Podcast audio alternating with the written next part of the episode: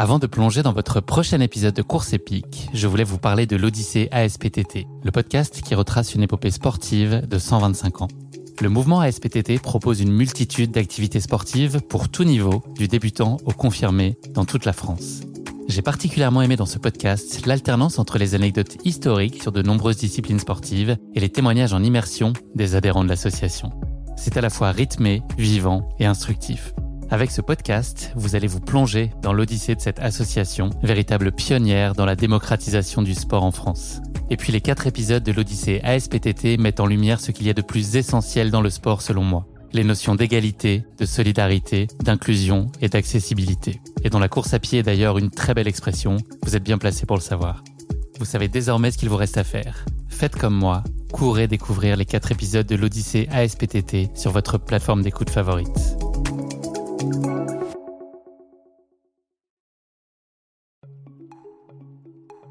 Salut, c'est Guillaume. Je vous propose de découvrir un extrait du prochain épisode de Course épique.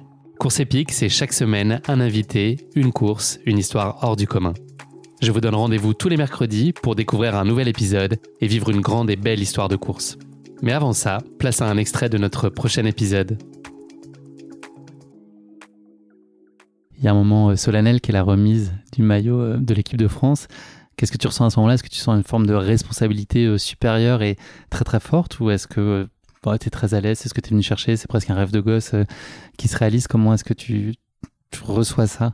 Ouais, un peu le premier cas parce que on est, on est dans un sport globalement individuel, mais l'importance de l'équipe est, décuplée dans ces championnats.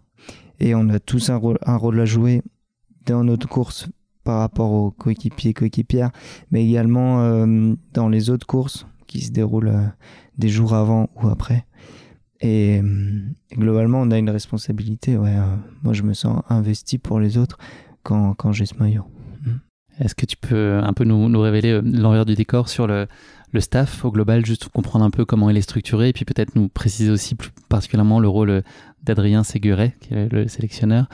Comment est-ce que, voilà, pour, expliquer un peu la, structuration de l'équipe au global, au-delà des athlètes, qui vous êtes la partie euh, visible de l'iceberg? Oui, donc on a, on a un staff euh, très complet. Donc il y a, hum, y a toujours euh, un représentant de délégation qui a un, qui a un haut gradé de la, de la FFA et qui est là pour nous représenter. Ensuite, en, dessous de ça, il y a les coachs entraîneurs. Donc du trail, tu disais Adrien Séguré, et pour la course en montagne, dans autre plan. Et puis après, il y a tous les accompagnants kinés et médecins, donc euh, qui font un, gros travail euh, en amont des compétitions. Et lors de la compétition, ils sont aussi, employés pour nous faire les ravitaillements et franchement, ils sont au top on, sent qu'ils ont fait ça toute, leur vie, vraiment. Ils, comprennent, euh, ils comprennent bien les choses et c'est tellement agréable de les avoir. Tu te sens au pic, toi, quand tu arrives euh, là-bas sur les championnats du monde, tu as l'impression d'avoir fait euh, rigoureusement ce qu'il fallait pour être dans les meilleures dispositions? Ouais, ouais, globalement, j'ai eu la, chance et la, malchance d'être sans emploi. Ce qui, ça m'a permis de libérer énormément de temps. Et dans ce malheur, bah, j'ai fait le choix de m'investir à fond, donc euh, tant qu'à faire pour, euh, cet objectif. Et, donc je me sentais vraiment très, très en confiance pour, euh, l'épreuve qui allait arriver.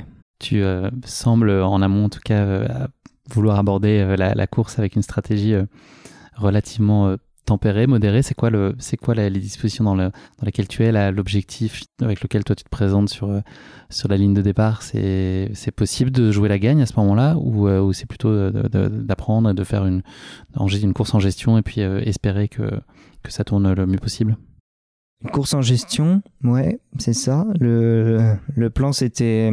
L'objectif, c'était de donner le, le meilleur de moi-même.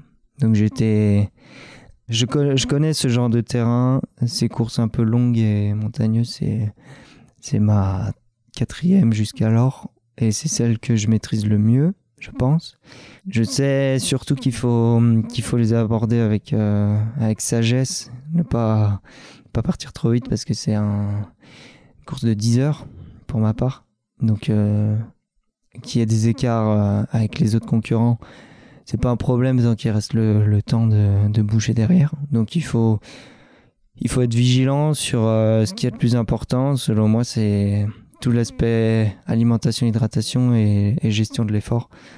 essayer de visualiser un peu les, les jauges de, de marge musculaire, euh, mentale, petite douleur, visualiser tout ça pour pouvoir lisser l'effort et, et rester euh, concentré jusqu'au bout, gagner du temps euh, là où on peut et, et puis en, fin de parcours se poser la question de du classement. Est-ce que je, je cherche à est-ce que j'appuie ou pas? Voilà, exactement. C'est une stratégie qui a été concertée avec Adrien ou c'est toi qui es fort de ta connaissance justement de toi-même, du terrain, de ce que tu es en capacité de révéler sur, ces, sur ce type de parcours qui, euh, qui globalement euh, maîtrise l'approche ou est-ce que tu te nourris aussi de ce, qu'on peut te, ce que l'encadrement peut t'apporter comme conseil? Oui, je, je pense que c'est c'est pas la stratégie universelle mais c'est celle qui me convient le mieux. Avec Adrien, on travaille ensemble depuis trois ans et bah, il, commence à me connaître maintenant. Euh, on n'a pas, on n'a pas débriefé ça ensemble, forcément, mais il m'a soutenu euh, quand je lui ai exposé, naturellement. Donc euh, c'était un, c'était un, un encouragement supplémentaire, voilà. Est-ce qu'il y a un espèce d'effet euh, galvanisant sur la dynamique sur laquelle est euh, l'équipe de France depuis le début des championnats du monde? Vous étiez plutôt vers la fin.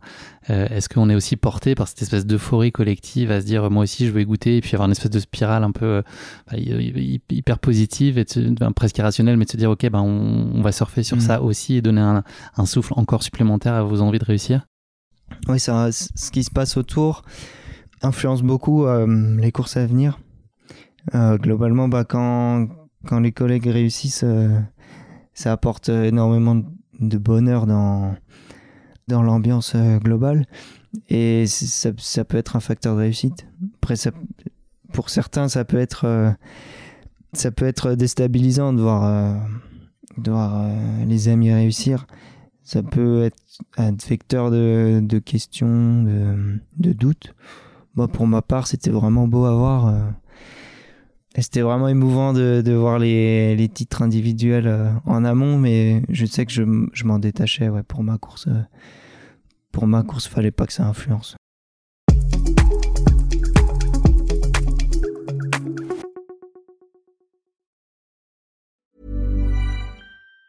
Planning for your next trip? Elevate your travel style with Quince. Quince has all the jet-setting essentials you'll want for your next getaway, like European linen premium luggage options, buttery soft Italian leather bags, and so much more. And it's all priced at 50 to 80% less than similar brands. Plus, Quince only works with factories that use safe and ethical manufacturing practices. Pack your bags with high-quality essentials you'll be wearing for vacations to come with Quince. Go to quince.com slash trip for free shipping and 365-day returns.